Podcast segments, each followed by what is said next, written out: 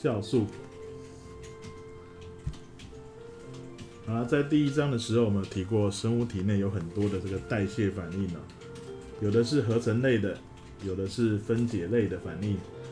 那这些反应呢，要进行的话呢，都需要有酵素的参与。那酵素在体内所扮演的角色，就是这个促使化学反应进行的催化剂。啊，它们的名字通常都会被称为酶。酶这个字呢，是一个有字旁，在一个每天的每。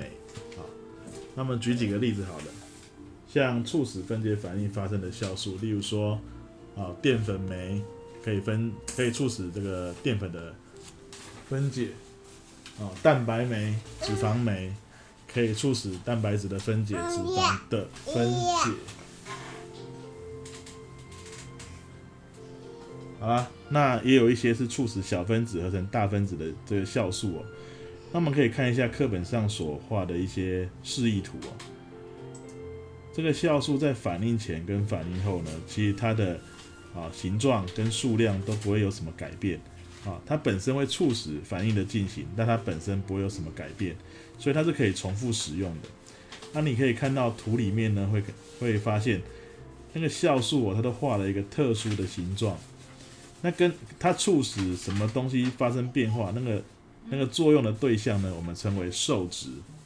那受质跟酵素的形状呢，往往都会有一些可以结合的这个部位哦，所以它把它画成是形状是吻合的。那在这个促使反应发生的过程中呢，受质会跟酵素先结合在一起，啊，会有个中间的一个一个复合物出现。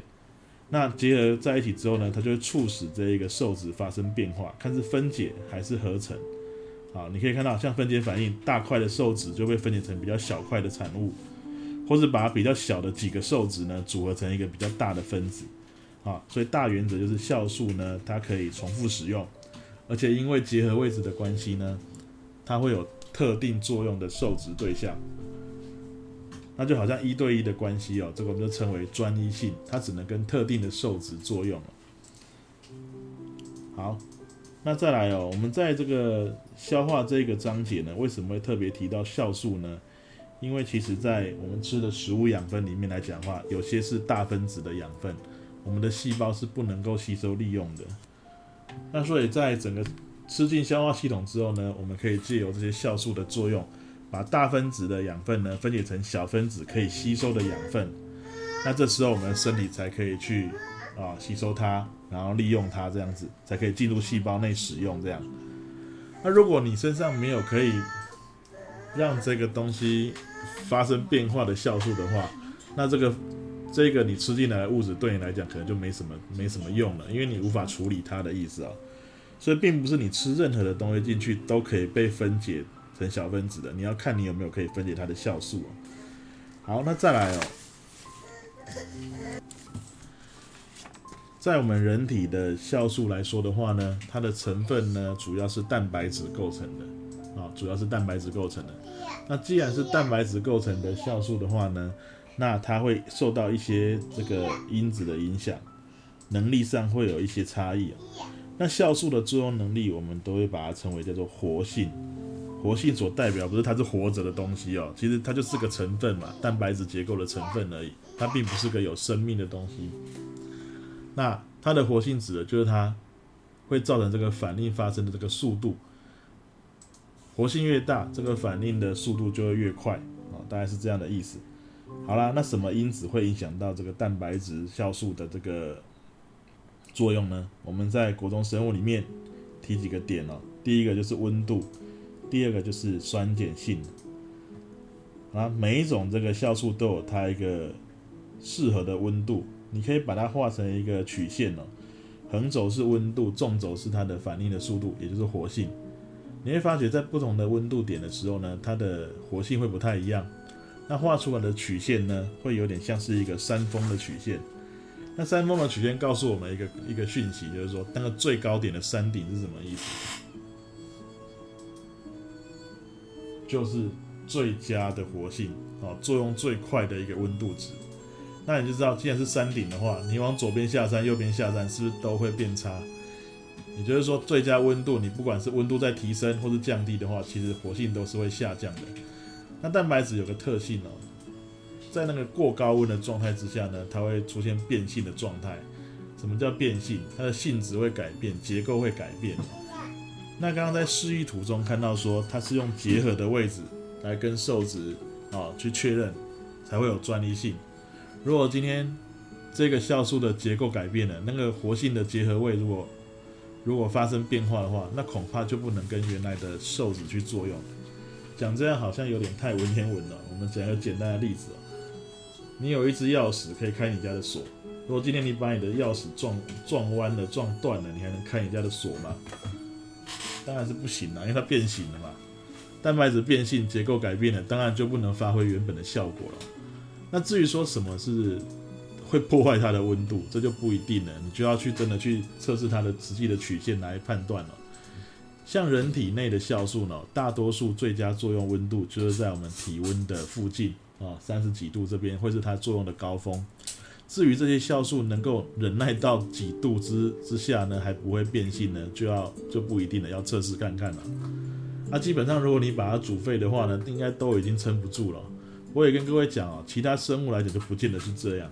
像说有一些活在温泉的这个细菌，身体内的酵素甚至最高温可以耐受到九十几度，都还是正常正常功能的。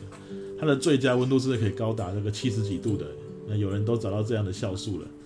那可能在一些低温地区生活的一些生物或是微生物呢，你可能也会找到那个在低温下就会有比较好的工作能力的，所以真的要实际去检测才可以，并不是所有的酵素都是同样的温度值哦。好啦，那酸碱度的话也是一样的道理，你画出来的曲线呢，横轴是酸碱度，纵轴是反应速率，也就是活性的话，你会看到的形状也是一个类似山峰的形状。不过你会看到它那个山峰的那个最高值哦，有些会落在酸性，有些是落在中性，那有些是落在碱性哦。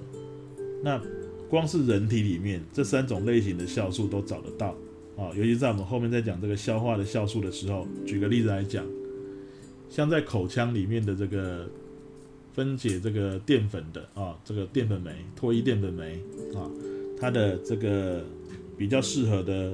酸碱值大概就是接近中性的啊，我们口腔的环境大概 pH 值是六点八，那中性的环境应该是 pH 值是七哦，所以说起来就是有点弱弱的酸的状态了啊，它的最佳工作的酸碱值就差不多是落在那个地方。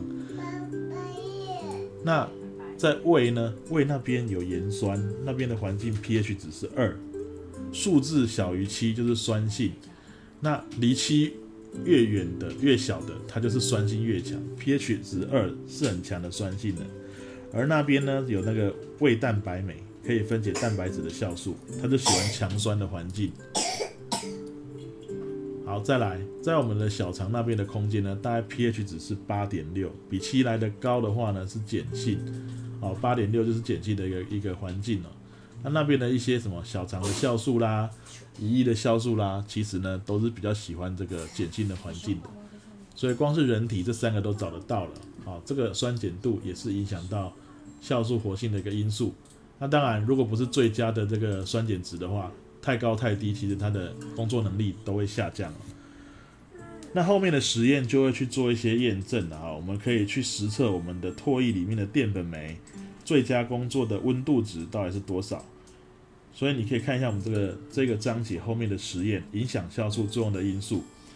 我们可以把唾液取出来，然后呢加入淀粉粒。我刚刚有说，唾液里面有一种酵素叫做淀粉酶，它是可以分解淀粉，好变成小分子糖类的。那你把它处理在温水、沸水跟冰水不同的温度值，尽量让它温差大一点啊。那温水就大概设定在三十五到四十度，意思就是模拟体温的环境。那不管在沸水或是冰水里面的话，基本上都是属于这个比较极端的环境的。理论上，沸水、冰水的作用能力应该是差的。甚至在沸水中的话，哦，另甚至有别家版本是直接把那个脱衣先煮沸再来用。沸水或是煮沸过的脱衣，基本上那个酵素可能都已经变性失去功能了。那冰水的话，则是极低温之下呢，恐怕工作能力也差。好，另外补充一题，高温会破坏酵素的结构，好会让它变性。可是低温的话呢，不会破坏它的结构，只是活性变差而已啊。所以最后理论上应该是温水里面它的作用效果是最好的啊，会让淀粉分解最多，变成小分子糖类。而这里用到了一个检测剂，叫做苯式液啊。那苯式液来讲的话呢，它原来是蓝色的。如果它测到小分子糖类，那这些小分子糖类大概不外乎就是什么麦芽糖啊啊，其实淀粉酶可以把这个淀粉分解成麦芽糖啊。另外，这个苯式液可以测麦芽糖之外，也可以测葡萄糖。那它有一个限制的啊，就是说你要加热之后，它的颜色才会明显的出现这个改变。所以原来的蓝色遇到麦芽糖或是葡萄糖这一类的小分子的糖类呢，它会转变颜色。啊，隔水加热之后，它会变成绿、黄、橙、红这四个颜色之一。如果颜色是偏向于绿色这一边的话呢，产生的糖的量浓度是比较低一点的。那如果是偏向于红色那一边的话呢，它的糖的浓度是比较高一点的。但是浓度再高上去就不会再变色了。那你可以发现一个很有趣的颜色变化，这个本事叶的原来的颜色是蓝色。那后面会依序是绿、黄、橙、红，浓度越高，变色的越越明显哦。我说的是糖的浓度哦。那它就是彩虹的前五个颜色倒过来记而已，红、橙、黄、黄、绿、蓝嘛，你倒过来就是蓝、绿、黄、橙、红那如果你发觉再怎么煮隔水加热，它都还是蓝色，那表示没有这些小分子糖类的存在。那这个糖的变色状况就可以用来检测到底淀粉分解了没有。这个实验是蛮常去进入题目的一个。一个考题题组里面的，你要多加研究一下。好，以上就是这个酵素这一章的重点整理。